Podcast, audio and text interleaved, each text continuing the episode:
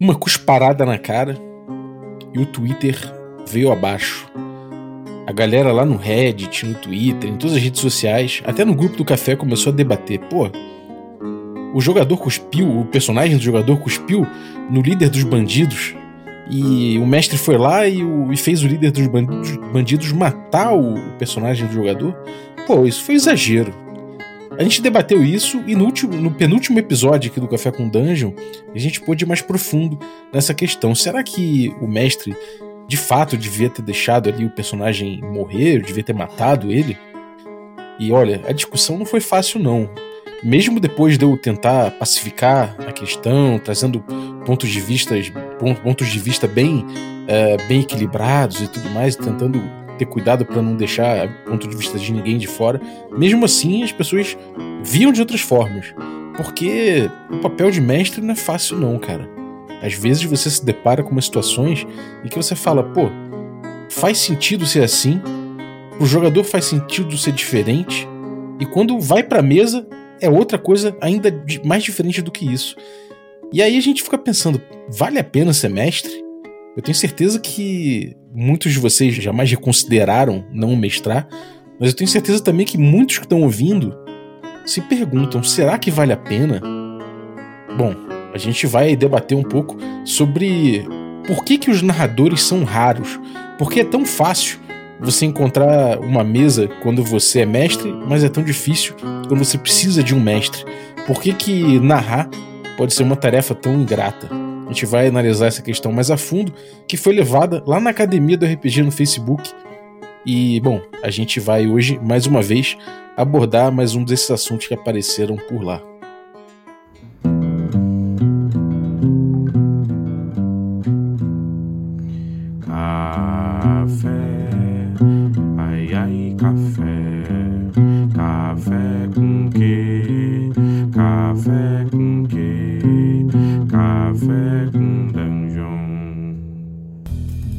Dia, amigos do Regra da Casa. Estamos aqui para mais um Café com Dungeon, na sua manhã com muito RPG. Meu nome é Rafael Balbi e estou bebendo meu café aqui, Ovelha Negra, delicioso, feito por pô, agricultura familiar, pequenos produtores, sem indústria envolvida.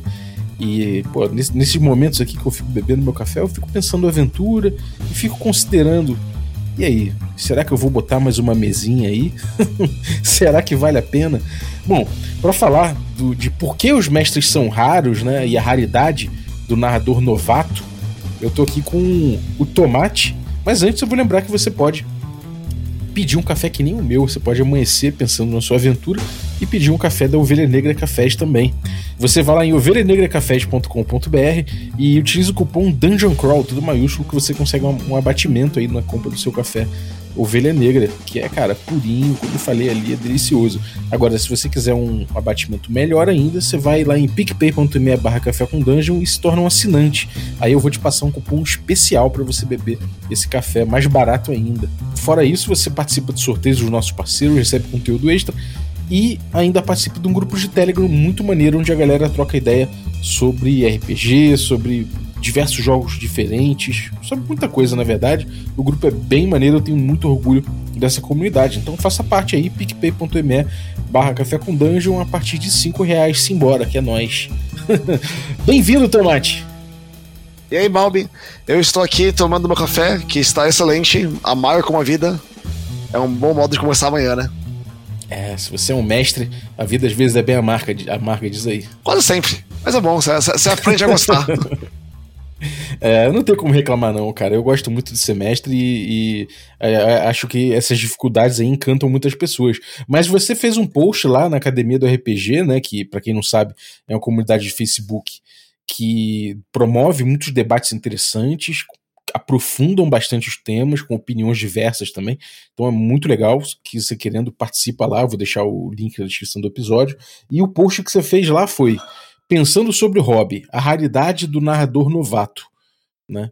E, bom, você chegou à conclusão, vendo comunidade de RPG e tudo mais, que você, apesar de jogar muito tempo, é, você prefere as comunidades onde tem muitos novatos, porque eles são o futuro do hobby e você fica muito atento aos desafios que eles enfrentam, né?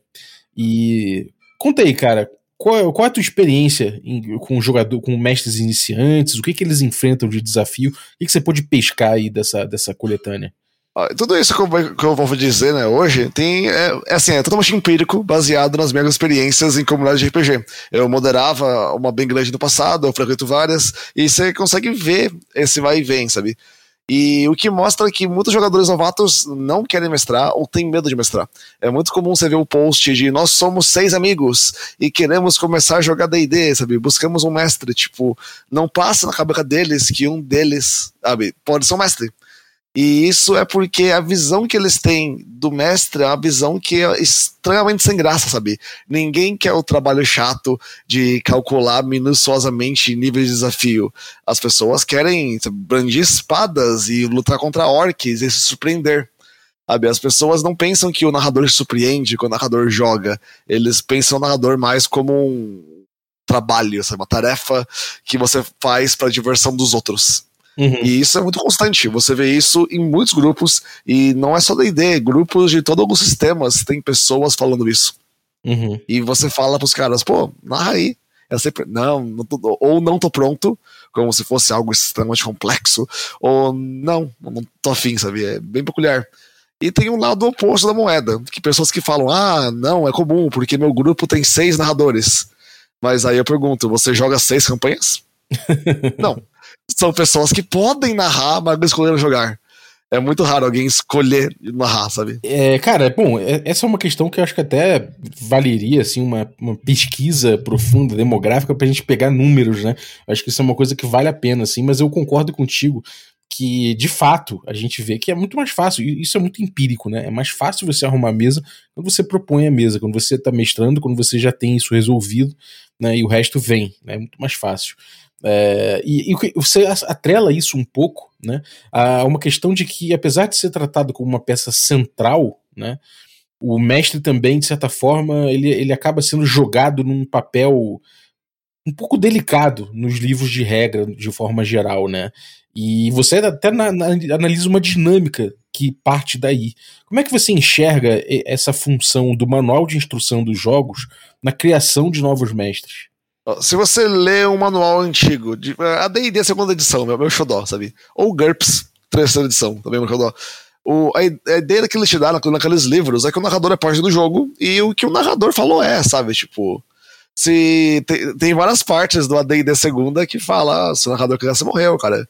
Sabe? Até fala, tem uma parte que fala, alguns danos à descrição do narrador são letais e levam à morte automaticamente. Sabe? Dá pra entender que jogando o jogo que o narrador ele escolhe o que vai acontecer. Sabe, ele, ele tem a liberdade de escolher coisas e ele usa o dado pra, tipo, sanar dúvidas que talvez ele tenha. E a escolha que ele faz não é uma escolha feita para arruinar você, é uma escolha pra história. Uhum. Sabe, se seu personagem foi morto pelo, pelo, pelo rei, pelo líder bandido, é porque você xingou um cara que é violento, pavio curto e que mantém o seu poder por violência, sabe? Se ele deixasse alguém cuspir nele e não matasse ele, ia ser esfaqueado essa noite por seu segundo em comando. Mas, tipo, isso dava ideia no jogo que o narrador não é seu inimigo. Ele tá ali e você deve respeitá-lo, porque ele é um jogador e ele é seu amigo. O, porra, o mestre dos magos, ou Dungeon Master em inglês, ele constantemente tá lá para ajudar os, os heróis de Dungeons and Dragons. E ele sempre manda eles para lugares terríveis, né? Uhum. Ele vem lá, tipo, vocês conseguem, agora matem um dragão. E eles se fodem, mas eles conseguem.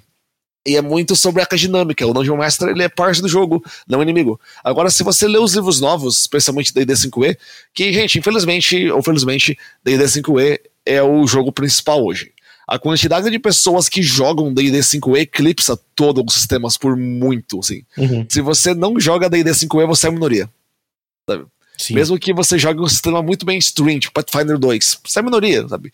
Os jogadores de D&D 5e são tipo 70% do mercado, não, não tem o que fazer. Aí se você ler aquele livro, deixa entender que o narrador ele, ele, é seu inimigo. Porque tem tantas regras, tantas salvaguardas, tantas coisas que estão no caminho da decisão dele, que parece que se você ler o livro e analisá-lo, que o narrador é o inimigo. E as regras existem para proteger você dele. Sabe? Uhum. Então, as regras é tudo que protegem seu personagem querido de uma morte terrível pro narrador. E isso gera um conceito que sempre teve a ideia de você fazer, tipo, combinações de D&D. Porra, olha D&D 3.5, sabe? Uhum. Ou até no tempo do kit a D&D. Mas agora tá a ideia de quebrar a mesa, sabe? Você tem que criar um combo para quebrar a mesa, para o narrador não poder fazer nada contra você, que é uma ideia meio louca, porque, tipo, sem narrador não tem jogo, mas as pessoas mais novas estão falando isso, porque o narrador se tornou um inimigo. É, dá para perceber isso, e eu, eu vejo essa tendência, eu analisei algumas vezes aqui no café essa tendência, que foi de conforme você viu é, é aparecerem ali, de repente, sei lá, é, o papel de atributo no RPG ficar mais, mais claro, perícias, poderes, talentos, esse tipo de coisa, é justamente quase como um direito adquirido do jogador, né? Bom, olha só, eu vou usar aqui a minha habilidade e isso me garante determinada possibilidade dentro da narrativa. Né? É quase uma garantia do jogador de que aquilo ali é uma chance que não vai ser arbitrada pelo mestre. Aquela chance ela está praticamente ali já dita pela perícia que ele tem, pelo bônus que ele comprou, pelo negócio que, ela, que ele comprou.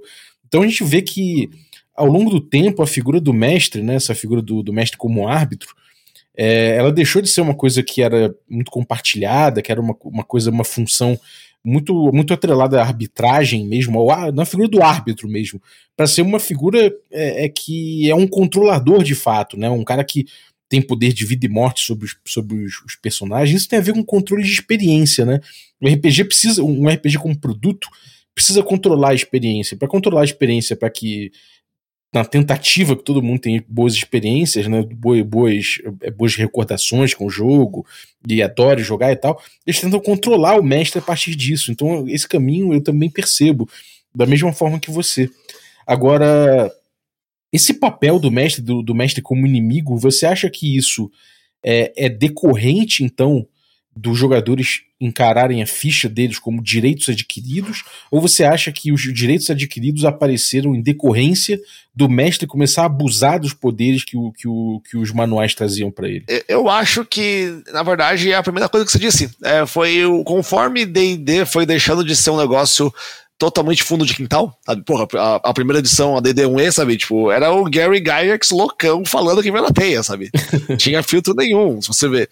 Aí, com o tempo, ele foi se tornando um produto. E quanto mais produto ele fica, maior é essa busca por ter uma experiência unificada, né? E uma experiência unificada cria regras para impedir que o narrador, tipo, desvie, sabe?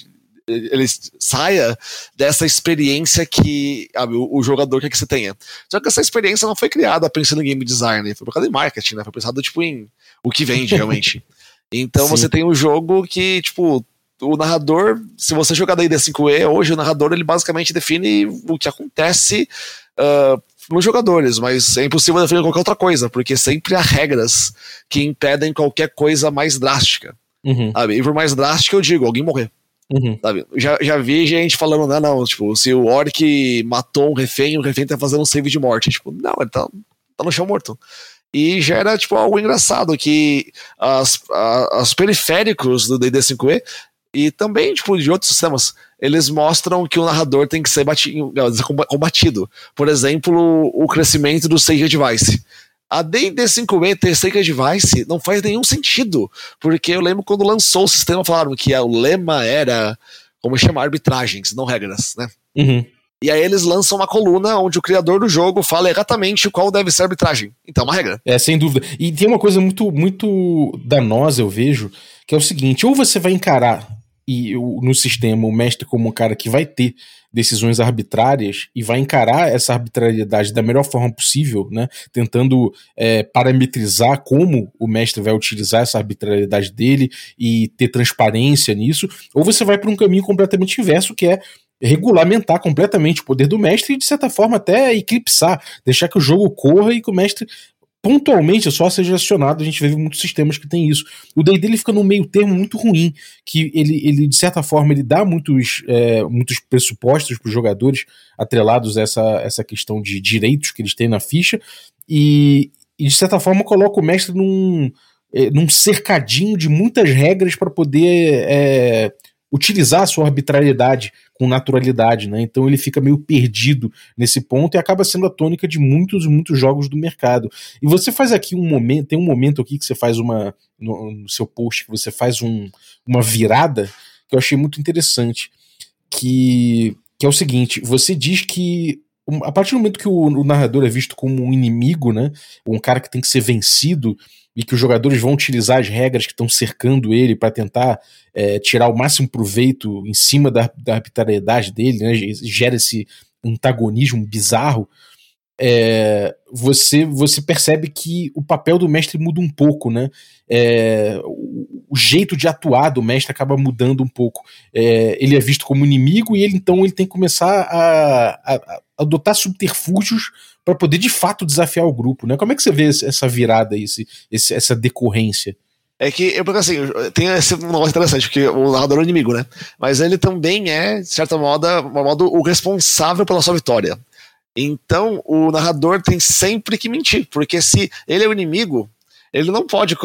Se ele coloca, digamos, oito orcs e aqueles oito orcs vencem o grupo, uh, subitamente o narrador é um narrador ruim, porque ele quis matar o grupo, sabe? Ele não deu chance, não foi balanceado. Mas se o narrador coloca três orcs e o grupo surra os orcs, pô, não teve emoção. Então o narrador é ruim porque ele não colocou um encontro emocionante. E o que leva o narrador a mentir o tempo inteiro. Acho que você vê muito disso, tipo, de o clássico, o vilão tem pontos de vida infinitos até que seja a hora dele morrer, sabe? Uhum. Ele morre quando o mestre quer. Nossa, ele morre quando o mestre quer. Então ele arrasta a luta infinitamente, sabe? Pra que seja emocionante. Aí quando o cara tá com um de vida, ele dá um golpe e mata o vilão no último instante. Uau, que emoção. Assim, é uma emoção falsa. Para os jogadores pode ser emocionante, talvez. Mas eles podem perceber que toda hora acontece isso e a emoção acaba. E pro narrador é, é mais chato ainda, porque ele não tá jogando, ele tá recitando uma história que ele, sabe, ele definiu a história antes e agora ele tá fingindo que é novo. Uhum. Isso é muito, muito estranho. E é bem recorrente, porque você vê, tipo, o que mais tem papo nas comunidades de novatos e comunidades de RPG é as pessoas falando sobre balanço minucioso do sistema e sobre como o combate tem que ser emocionante. Mas não é emocionante porque o grupo é foda, é emocionante porque o narrador cria. Que eu penso assim, se eu crio um desafio ferrado, assim, um dragão bonitão, assim, pá, e os jogadores trivializam o dragão porque eles foram muito inteligentes, sabe? Cara, eu tô feliz para eles, sabe? Vocês venceram um desafio muito poderoso usando a cabeça e triunfaram, sabe? Uhum. Mas não, as pessoas veem isso como, tipo, perdão, o narrador que não conseguiu fazer o desafio ser certo. Então o narrador tá preso em dois mundos, onde ele é culpado pela vitória e ele também é culpado pela derrota. Muito estranho, não? Exatamente. É, é, esse, esse, esse mestre, né, que ele, na teoria, ele, ele tem uma arbitrariedade ali que é que tá dentro desse cercadinho, né? Ele, ele, ele tem que desafiar, de certa forma, o personagem, né? Ele não consegue desafiar tanto o jogador em si. Existe uma, existe uma dificuldade dele, dele ultrapassar essa barreira, né? E quando ele faz isso, ele tem, obviamente, ele tem todo o controle para botar 12 tarraxas. Ele pode fazer isso. Isso ele pode. Né? Ele pode botar 12 tarrascas no D&D. Tem jogo que não vai permitir isso, mas tem jogo que o D&D ele pode, pode chegar e fazer bater um, um, meteoro e agora o mundo tem cinco liches ali que estão fazendo uma maldição em cima de você. Ele pode fazer isso tudo. Mas ainda assim ele tem todos os procedimentos mecânicos ali que, que ele vai ter que passar para tudo que interferir com o, joga, com o jogador diretamente, né? E aí acaba que ele engaja, ele, ele acaba engajando com as regras, né? Ele acaba engajando com o personagem, com a ficha do, do jogador e não com o jogador. É, isso é uma outra coisa que se coloca atrelada a isso também, né? E que existe esse, esse equilíbrio difícil de você chegar, né? Você acaba sendo um mestre que tem que se preocupar muito mais com quantos encontros vai, vai ter, como eu vou drenar recursos do grupo, como dentro desse cercadinho de regras eu posso afetar o grupo para conseguir desafiar, né? E, e, enfim, de certa forma você tá numa posição extremamente desconfortável, né, cara? Você tá, tipo, você é o cara que uh, lança a bomba nuclear, mas que absorve radiação, sabe? Você se foge dos dois modos. E esse que você falou de focar na ficha, isso não é um negócio que foi feito sem querer, não foi uma, um, como chama, uma casualidade do destino, não, é, é por design, sabe? Então tem jogadores novos que por design jogam um jogo que foi criado especificamente para desafiar a ficha, não pro jogador. Uhum. Então o, jogador, então o jogador tem uma certa dificuldade, sabe? Tipo, de ser desafiado, porque a ficha dele é sólida, e um narrador que não consegue desafiar a ficha, porque o jogo foi focado em deixar os jogadores mais fortes, sabe? Ele mente, tem um rodo, que é o que falamos antes. Pô, se você lê o Loft da 5E, fala que você não deve assustar os jogadores. Ele deve assustar os personagens. O que não faz sentido. O personagem é a folha de papel, sabe? Uhum. Ele, ele, ele, o jogador pode fingir que tá assustado, mas aí você tá fingindo que é terror. você tem que assustá-los. E é, é, interessante, sabe? Tipo, as pessoas não pensam e que elas estão fazendo parte do jogo. E se você tá, tipo, removido do jogo, se quem tá jogando é a sua ficha, é muito difícil pro narrador fazer qualquer coisa que não tenha sistema. E como o Rei já definiu, os sistemas estão lá para defender você do narrador. Então o narrador tá sempre preso. Uhum. Sim. É, o, essa coisa do, do mestre mentir, né? E aí, tipo, na própria quinta edição, no texto dela, ele fala abertamente de dice fudging, né? De rolar escondido, dado, etc, etc. É, como é que você vê essa questão do, do, do, mestre não poder ser transparente em relação a isso? E se isso de alguma forma é uma gambiarra para ajudar a solucionar um problema ou se isso piora? O que, que, você, que, que você pensa a respeito disso? Esse, esse eu acho que é a causa do problema. Essa aqui é o ponto de por que há poucos narradores. É, por quê? Eu narro com jogos, com jogos totalmente abertos, dados totalmente abertos em jogos onde eu não sei o que vai acontecer. As campanhas são lineares. Eu tenho noção das peças que estão ali, mas quem define o destino é o jogador, certo? Uhum. Então, eu não sei se os jogadores vão dar um soco na cara do Duque ou vão se aliar a eles. Eu não sei se os jogadores vão pilhar aquela vila ou se eles vão massacrar, vão massacrar os bandidos e não pilhar a vila. Eu não sei, tá em aberto. E por eu jogar os dados em aberto, os jogadores tendem a fazer o que eles querem, porque eles sabem que o resultado depende deles, nunca de mim. Certo? Uhum. Eu ofereço a solução, não o resultado. O resultado tem coisa que eu defino, mas tem coisa que tá pro lado. Então, eles estão livres para escolher e eu me divirto, porque eu acho que o legal do RPG é a descoberta. Os jogadores descobrem a trama e eu descubro a trama pela ação deles. Uhum. Agora, se você é focado a mentir para manter, pra manter uma ilusão de que as pessoas são importantes, o jogo funciona e que o jogo é emocionante, quem que diverte é elas. Você nunca se diverte, porque você já sabe o que vai acontecer. Você nunca se surpreende.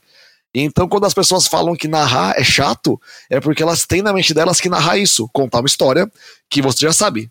Sabe? Você nunca se surpreende, você nunca se diverte, você nunca fica tenso quando alguém vai rolar um dado, você nunca, caraca, se ele rolar baixo, ele vai morrer. Não, porque você sabe que ele não vai morrer. Você sabe que a vitória vai ser essa, você sabe que o vilão vai fugir. os jogadores não sabem, eles se divertem, você sabe. Então você não tem diversão.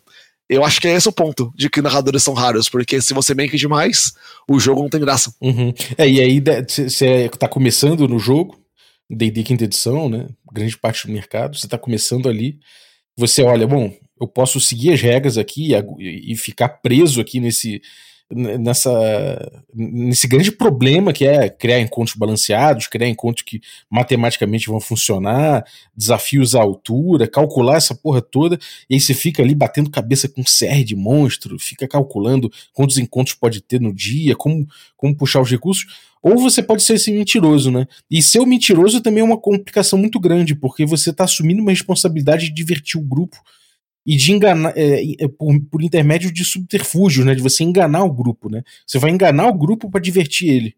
Né? E é uma diversão muito, muito frágil, porque esse tipo de diversão ela só dura até alguém perceber. Exatamente. Sabe? Se, se, você fala que o vilão levou um crítico e alguém levanta para ir no banheiro e percebe que o dado tá no 3 ou no 20, cara, acabou. A vitória deles vai ser tipo, porra, tudo mesmo? E, mas, e, então, tipo, você tá meio que ferrado, né? E por outro lado, você tem que jogar o jogo como ele foi feito, na 5E, que é extremamente burocrático e complexo esse lance de calcular CR e, e aos pontos. E não funciona, não existe. Meu grupo nível 12 matou uma criatura CR21. Uhum. Sabe? E, pô, pelo sistema. Não era existir, pra... né, cara? Não tem, não tem como, é impossível, porque, porra, o, o jogo usa um D20. D20 tem chance de rolar 20 e rolar 1 é igual. Sim. É 5% cada. Então, tipo, o jogo ele te coloca numa situação que claramente é impossível. É, os Tuckers Kobolds, inclusive, ensinaram bastante, né? É que eles são aqueles kobolds que, se você usar com toda a arbitrariedade que você ainda tem, né? E se você botar eles do jeito certo, se você botar eles com uma, toda uma estrutura favorecendo eles, com armadilhas milhões e tudo mais, eles vão se tornar inimigos mais mortíferos, talvez, do que um, sei lá, do que um, um dragão. Se você deixar esse dragão na, no pior lugar possível para enfrentar o grupo, né? É aquele, aquele mestre que bota o dragão dentro de uma sala de, de, de masmorra que não tem nem como ele voar. Tu fala, porra. O que tá usando aqui, né? O dragão vai morrer, cara. É, o grupo fecha a porta, joga uma porrada de, sei lá, uma porrada de feitiço lá dentro, joga óleo, sei lá, enfim. Mas o, o lance é, de, de, forma geral, né? O que, o que eu vejo é que o mestre fica entre a cruz e a caldeirinha, né? E, com essa responsabilidade ainda de divertir o grupo, como você falou. E, e aí ele fala, cara, realmente esse trabalho é muito ingrato. Eu acho que daí a gente, a gente consegue desenhar perfeitamente essa, esse problema, né? O que, que, o que, que você recomenda pro cara se, quando ele se vê nessa situação? Como é, que, como é que ele sai disso? O grupo dele já, já tá vibrando nessa, nessa lógica aí, esse paradigma aí já é o que ele adota. Como é que ele sai dessa, dessa enrascada, cara? Ou, sei lá, o cara tá querendo começar a mestrar, já sentiu essa, esse problema aí e que, que dica que você daria para ele começar? O primeiro ponto que eu acho que tira as pessoas da mentalidade, tipo, tudo vai acontecer certo, é você rolar dado aberto. Sabe? Não, não, não vou fazer uma, uma grande com isso, mas se você tiver um dado aberto na frente da pessoa, a pessoa tem noção que as consequências estão livres. Sabe? Se o vilão escapou, porque ele é bom. Sabe? Se você errou com o bold, pô, você errou três, a vida acontece. A outra coisa que eu digo pro narrador é ele não tentar criar um mundo perfeito, não tentar criar uma lógica como se fosse um seriado, sabe? Não, não é um filme que o vilão só morre no último instante do momento mais dramático, não é um jogo. Sabe, as escolhas dos jogadores têm mais peso do que a sensibilidade artística do mundo. Eu acho que quando o jogador fala, eu quero dar um tiro no vilão, enquanto ele tá fazendo um monólogo, cara, ele quer acertar o cara na boca e talvez matá-lo. Ele não quer que o vilão, tipo, fale, ah, tolo, e na verdade revele que é uma cópia, sabe? Então, você não tem que ter medo do seu combate ficar, tipo, ficar como chama? Maçante. É que esse nome. Não fica. Não, não, na verdade ele fala épico, incrível, o vilão sim. morre no último instante e é super emocionante. Não, cara, deixa livre. Porque a diversão, ela vai surgir organicamente através das escolhas dos jogadores. Você não precisa tentar divertir eles sempre. O jogo é bacana. Se eles tiverem escolhas que são respeitadas e as escolhas levam ações que são que acontecem porque o dado decidiu e você arbitrou, o jogo vai ser bom automaticamente. Porque, porra, a gente joga assim há quanto tempo? 30 anos, sabe? Desde não, mais, pô, jogo jogar assim desde 78. Se fosse chato, não seria assim, sabe? Uhum.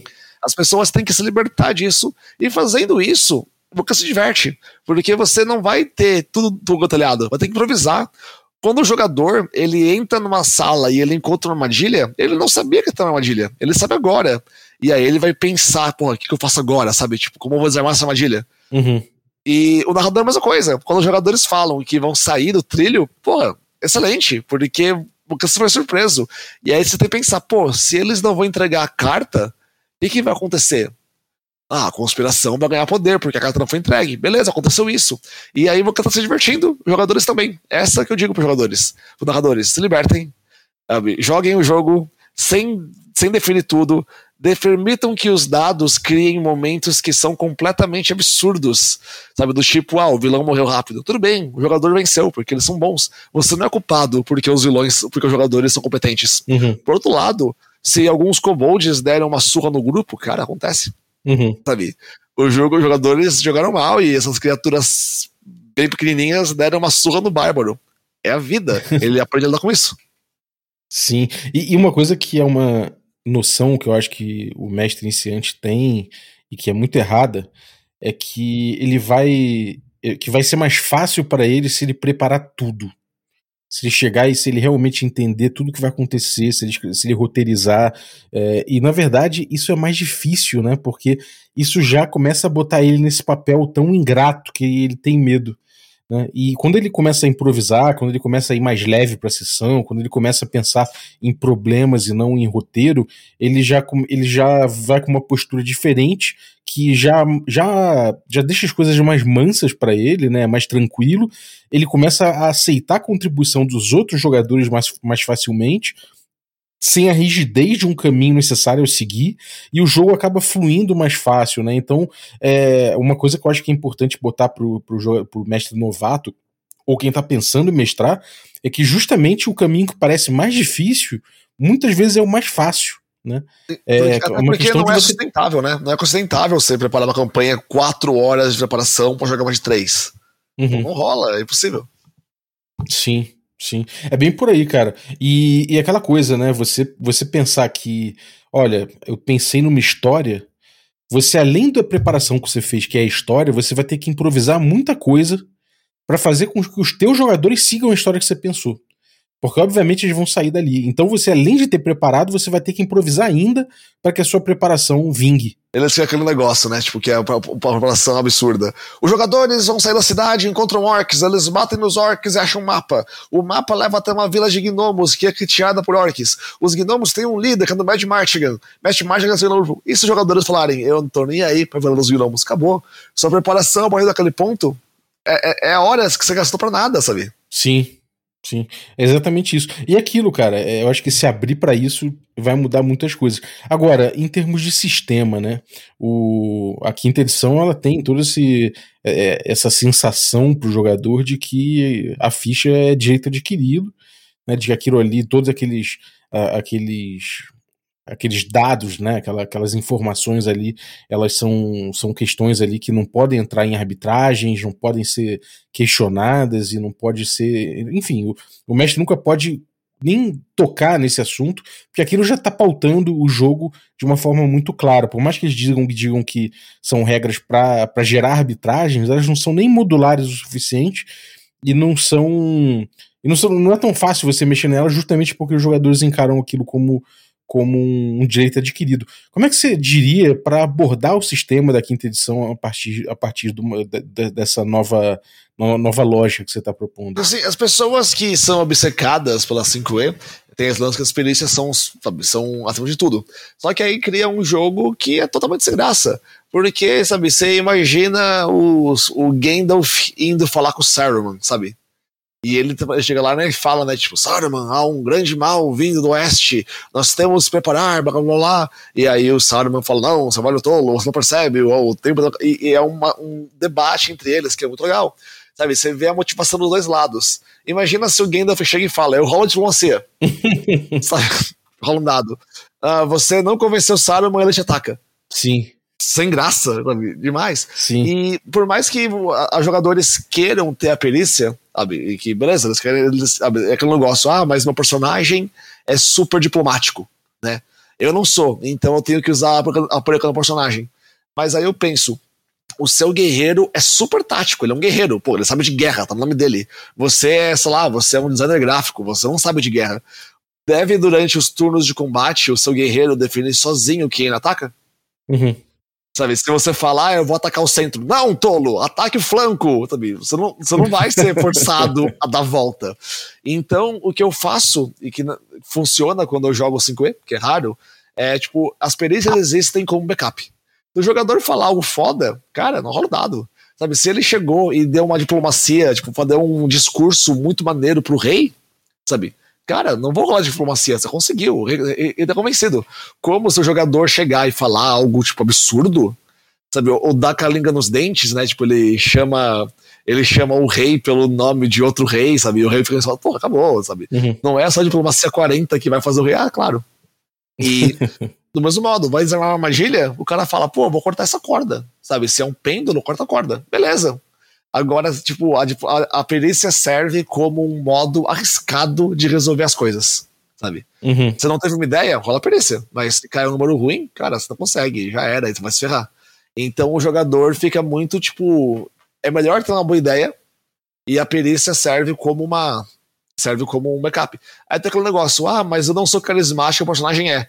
Cara, eu, como narrador, eu uso os deuses, eu controlo os deuses, eu não sou divino eu controlo o Elmister, eu não sou, tipo, um super, um super intelectual, sabe? Se o narrador uhum. de todas as amigas do mundo consegue interpretar os deuses, os sábios, os burros, os bárbaros, os brutos, o jogador consegue interpretar tudo isso. Até porque ninguém espera que um jogador carismático faça alguém ir às lágrimas com uma poesia. Sim. Afinal, pô, carisma 20 é o máximo do carisma humano. Sabe? Sim. Então imagina que o cara caiu David Bowie, sabe? E não, ele não é, ele é, ele é um fulano com espada. É, é verdade. E tem uma outra coisa que eu acho interessante dentro disso, é que a gente tem que entender que a rolagem, né, o acionamento mecânico, ele de forma geral ele é muito terminativo, né? Ele vai resolver. Como você falou lá, o, o embate, sei lá, a gente pode pegar o nome da Rosa, né? Não no, no filme, mas no livro, existe um, um, capítulo inteiro que é um debate muito interessante entre, entre os, os freis lá que defendem a pobreza de Cristo e os que dizem que não, que Cristo acumulava riqueza, né? que eram os beneditinos. E dentro disso, se a gente botasse isso num jogo tipo Ars Mágica, que acontece esse tipo de debate, a gente usa o dado, pronto, a gente vai resolver logo de cara com o dado, e a partir disso a gente vai dizer, ah, fulano de tal venceu com argumento tal. Beleza, você pode até botar isso. Mas de certa forma, você está eclipsando a possibilidade de, dentro do faz de conta, vocês debaterem a pobreza de Cristo né? Que entrar no personagem, sabe? Não só como alguém que controla quem você mata, mas como uma pessoa, uma pessoa com ideias e ambições, né? Que vão além de testes. É, é excelente isso. É, eu entendo que nem sempre você vai ter bagagem, né, para debater a pobreza de Cristo. Né? Mas a gente tem que entender também que nem sempre a gente está num mundo em que a, a verossimilhança é tão importante. Não é nem verossimilhança, né? o realismo. Né? Então, sei lá, vamos dizer que você está no mundo de Mágica debatendo a pobreza de Cristo, você não precisa conhecer o que, que os beneditinos falaram. Mas você pode, sei lá, você pode inventar um pouco em cima, principalmente num D&D da vida, você quer, quer debater a respeito de um deus, Pô, cara, você tá num mundo que nada existe direito ali naquela parada, ele não é realista, manda, né? Então, manda a ideia e vai embora, sabe? Não faz de conta, né, cara? É um faz de conta. Se você consegue fazer de conta que você é um mago que solta fireball, você pode ser, fazer de conta também e brincar de, sei lá, de, de inventar argumentos para defender que, sei lá, que o, o, o, avatar daquele deus ali, ele, ele, ele faz xixi, enquanto outros estão dizendo que não faz porque ele é um, um deus, né? Enfim. Para as pessoas que endeusam cenários, aponto a vocês uma coisa é fantástica. Tem pessoas que ficam, não, a Lord Forgotten Realms é muito extensa. Teve uma vez que a Marvel fez uma aventura onde um grupo de trolls invadiu Waterdeep. Um grupo de trolls, tipo, 40 trolls, invadiram uma cidade com um milhão e meio de habitantes e quando eles destruíram ela. É oficial, é canon. tá assinado, tipo, tá, tá até no calendário do cenário. Então, tipo, porra, vai leve, sabe? Tipo, aquelas coisas todas não são, tipo, super realistas, super complexas. Muitas das coisas do Lorde, todo o cenário, de cenários que valem milhões de dólares. Alguém falou, ei, seria maneiro fazer isso? Bora. E fizeram. Uhum. É, e ainda tem uma outra questão. Você pode sempre jogar a bola para frente se às vezes num primeiro momento não faz sentido depois você consegue costurar esse sentido, você consegue amarrar essa verossimilhança, essa, essa esse, esse, realismo, aí você consegue até amarrar depois. Então joga um pouco, brinca um pouco, né, cara? É, você não precisa brincar somente nas raias da mecânica. Você pode brincar, brincar, brincar, quando chega num ponto que realmente você precisa decidir alguma coisa de forma terminativa, aí você puxa uma rolagem, você puxa uma mecânica, e aí você faz o que, o, o que veio dali. Mas não, nem sempre você, você é, precisa abrir mão desse espaço que vai até a rolagem. Esse, esse espaço aí contém muitas coisas preciosas dentro uma, da brincadeira que é o RPG, né? Então acho que isso é uma, seria uma, uma outra dica que eu daria além do que você trouxe aí. Mais alguma coisa que você diria, cara, pra essa galera que, que, que, que tá pensando em mestrar, mas tem medo? Cara, não tenham medo em mestrar. Tipo, muita gente começou mestrando e tá mais fácil do que nunca. Quando eu comecei em 97, eu tinha um grupo, porque eram as pessoas. Em São Paulo, capital, mas pô, eu tinha 10 anos, eu não, não ia sair por aí vagando sozinho 10 anos. E eu tinha um grupo, cara, que era as pessoas da minha escola. Eu não tinha outra, eu tinha aqueles caras.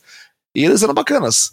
Mas se, tipo, eu comecei a narrar porque eu falei, pô, eu quando eu joguei a primeira vez, que foi, tipo, numa, numa festa, joguei uma aventura de três horas, eu gostei do narrador e eu falei, pô, eu quero fazer isso. E eu comecei, eu comecei sem internet, eu comecei sem ter muita noção, eu comecei lendo livro de AD da segunda edição, eu não conhecia outros grupos, só um pessoal que era muito mais velho, que jogavam de sábado, eu nunca poderia ir na casa de um deles, assim, sabe? Porque um moleque de 10 anos está na casa de alguém de 20, sabe? Não faz sentido. E, cara, mas assim comecei. E foi legal, foi divertido. E, tipo, eu não sou especial, porque várias outras pessoas começaram de mesma maneira. Sabe? Agora tem internet com pessoas que você pode achar grupos no instante. E tem muitos grupos que é narrador. Você pode trocar ideia com os narradores. Se você tem dúvidas, nunca foi tão fácil sanar essas dúvidas. Antes a gente dependia de fotocópias que eram passadas de mão em mão. Agora tem, tem PDFs, sabe? Uhum. Então, se você é um jogador novo ou um jogador que já é velho, que começa a narrar, tipo, só começa. Não, você não vai ser foda no começo, mas vai ser divertido se você fazer do modo certo, se você se permitir surpreender, se você permitir que as pessoas entrem no jogo. E se, agora, se você vai querer controlar toda a realidade para que o jogo seja como você imagina que seja, o romance de fanfic que você está escrevendo, você vai se frustrar, o jogo vai ser chato, os jogadores vão ficar entediados com o tempo e a sua campanha vai acabar quando você falar não aguento mais. Uhum. Então, narre, narre livre, narre solto e, cara, é divertido. Eu tenho hoje rolando quatro, ah, quatro não, três, uma acabou ontem.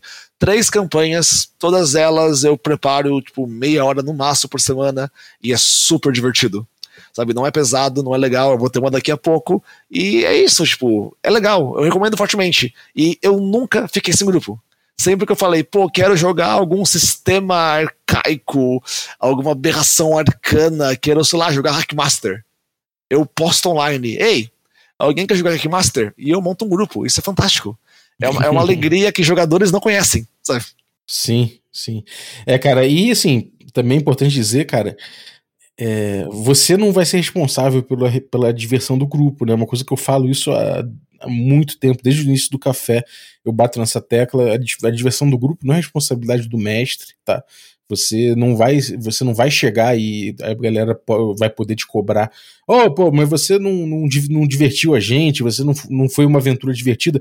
Cara, você pode botar na ponta da tua língua aí que se não foi divertido, a culpa não foi só sua, né? Todo mundo ali precisava ter buscado a diversão em conjunto. E aí você pode dizer, bom, se de fato foi uma mesa sacal, o problema foi do grupo inteiro. E mesmo assim, não se cobre. Todo mundo tem o direito de, de vez em quando jogar uma sessão, uma sessão ruim, uma, uma sessão merda, e não tem problema nenhum, cara. Assim, nem sempre as coisas vão ser legais pra caralho. Isso é natural. Até que se não tiver sessão ruim, você, quando tiver uma sessão boa, você não vai saber. Então é, é importante você tirar dos seus ombros o peso de divertir o grupo e de que tudo seja divertido o tempo todo. Às vezes não vai ser tão divertido e não tem problema, pode ir, você vai aprender. Com o tempo você vai entendendo como fazer, é, como buscar a diversão para você e como facilitar para o grupo também que ele busque a própria diversão. Então acho que isso é, é importante botar. E é isso, né, cara? Eu só eu falei um, um adendo final, que eu sempre falo isso. Cara, o narrador, muitos narradores novos ou pensam em si mesmo, e também alguns velhos, vai, muito velhos, uh, que eles são contadores de história, sabe? Eles criaram uma história e eles vão te contar a história. E você é um personagem na história. Mas a história é dele, sabe? Uhum. E a história vai ser emocionante, interessante, mas é dele. Só que isso não funciona, porque fica sem, fica sem graça. Quantas campanhas acabam pela metade? Muitas. Uhum. Eu digo que você, como narrador, você é mais um designer de conflitos. Você cria uma situação, você cria uma complicação, você cria um lugar que algo tá errado. Os jogadores vêm e tentam resolver.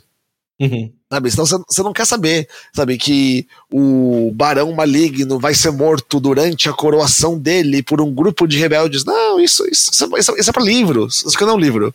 Você sabe que tem um barão maligno e ele é cuzão. E os jogadores foram vítimas dessa cuzonice. Eles vão querer vingança? Se eles vão, você tem uma noção de quantos, quantos uh, soldados o barão tem, como é a geografia, o que tem no lugar, quem mora nas cidades, e os jogadores estão livres. E aí pode ser que, desse modo, os jogadores de fato matem o barão durante a coroação. Mas pode ser que os jogadores matem o barão num combate de campo ultra épico. Ou pode ser que o ladrão do grupo invada o castelo à noite soturno e esfaqueie o barão no peito matando ele. Aí você vai falar, ah, mas não vai ser tão, tão divertido quanto o barão ser morto na coroação. Cara, pro jogador que esfaqueou o barão, graças à sua ideia, à sua habilidade, eu posso garantir que foi legal pra caralho. E os amigos dele que permitiram tal coisa acontecer, que ajudaram, estar tá vibrando também.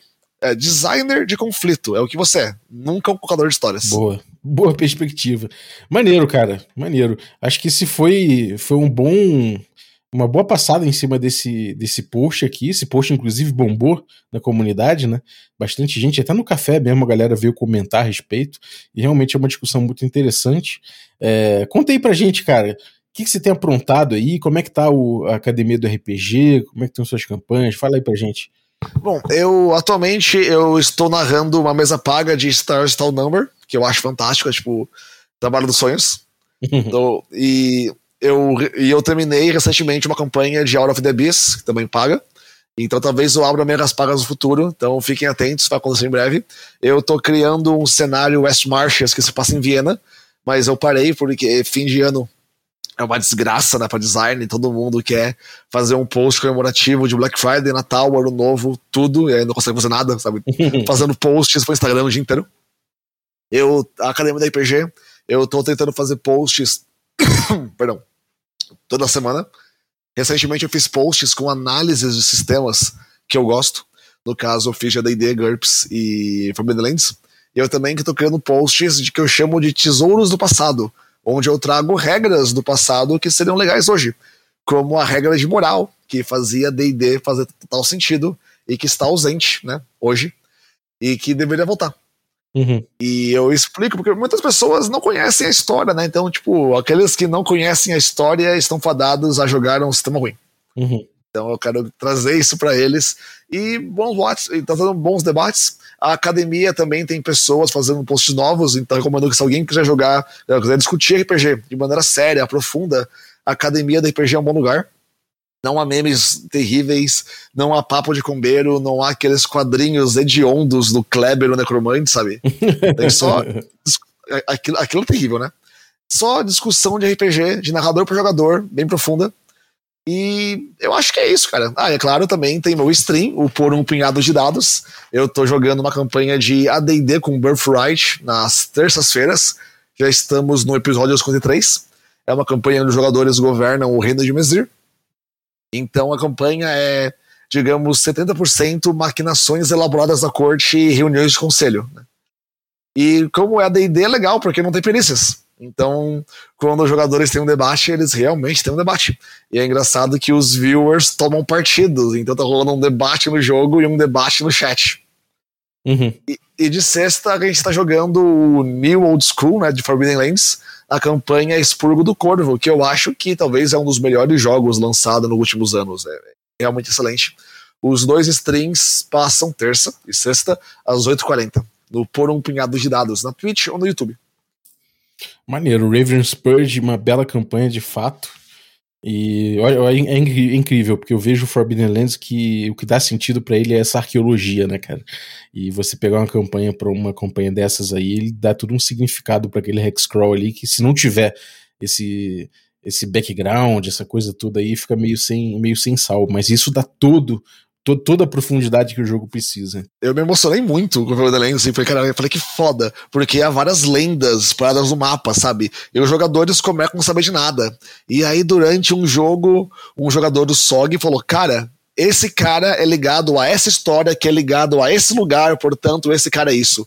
E eu, foda, ele descobriu. E não foi uma descoberta que ele fez rolando um teste de lore, sabe? Sim. Ele foi explorando o mundo, ligando histórias e boatos, ele chega a uma conclusão que tava certíssima. É. Isso é algo muito bom no RPG, assim. É, poucos sistemas te dão isso. É, isso aí é o, é o, é o, é o fundamento, eu acho, do, Forbidden Lands. E, e, galera fala, ah, é um jogo de Hexcrawl. Ele tem Hexcrawl, de fato ele é voltado a Hexcrawl, mas o Hexcrawl dele, a única coisa que, que fundamenta não é exploração de terreno, isso aí até rola, tal, mas o que faz diferença mesmo é essa arqueologia. Realmente vale muito a pena pegar uma campanha pronta. Tem outro, tem, assim como tem o Raven Spurge, tem outro, né? Tem outro do inverno aí, não sei qual nome, não lembro agora. Peter Rich. Peter Rich, exatamente. Tem outro, tem coisas interessantes de você jogar. Acho que vale muito, muito, muito a pena você pegar isso em vez de criar uma coisa do zero, criar o cenário na hora, assim, que eu acho que você vai perder um pouco, mas vale muito a pena. Maneiro, cara. Maneiro. Então, galera, sigam o Tomate, eu vou deixar os, os links aí na descrição do episódio. Tomate volta em breve aí para falar de aventuras da quinta edição. A gente vai fazer. Gente vai, eu vou deixar o Tomate sentar o, sentar o dedo aí em cima das aventuras, fazer um review sincerão da parte dele aí, das aventuras de D&D quinta edição, vamos ouvi-lo, já que ele tem, tenta... tem um rolando por aí, algumas pessoas ficaram bravas, hein? Mas isso aí, vamos ouvir, sempre bom pontos de vista aqui a respeito do, do material e confio na opinião do Tomate. Mas é isso, cara. Obrigado e obrigado você também que ficou ouvindo a gente até agora. Muito obrigado pela tua audiência. Obrigado, nosso assinante Café Expresso, dentre eles vou agradecer aí o Heitor de Almeida Francisco. Muito obrigado, Heitor, pelo teu, pelo teu apoio. Agradecer também os nossos assinantes café com creme, dentre eles o Gabriel Bill.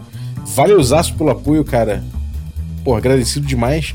E também agradecer os nossos assinantes café gourmet E são eles aí: Francisco Siqueira, Erasmo Barros, Pati Brito, Adriel Lucas, Bruno Cobb, Diego Sextito, Rafa Cruz, Abílio Júnior, Denis Lima, o Marcelo Craven, o Jean Paes, o Franciola Araújo, o Rafa Mingo, o Rodrigo Avelino, o Caio Messias, o Pedro Cocola, o Léo Paixão, o Tito Lima, o Jarbas Trindade, o Germano Assis, Gleb Duarte, Rodrigo Freitas, o Play e o Rodrigo de Lima Gonzalez, o Ney da Guilda do Ney. Galera, muitíssimo obrigado pelo apoio de vocês, um abraço e até a próxima.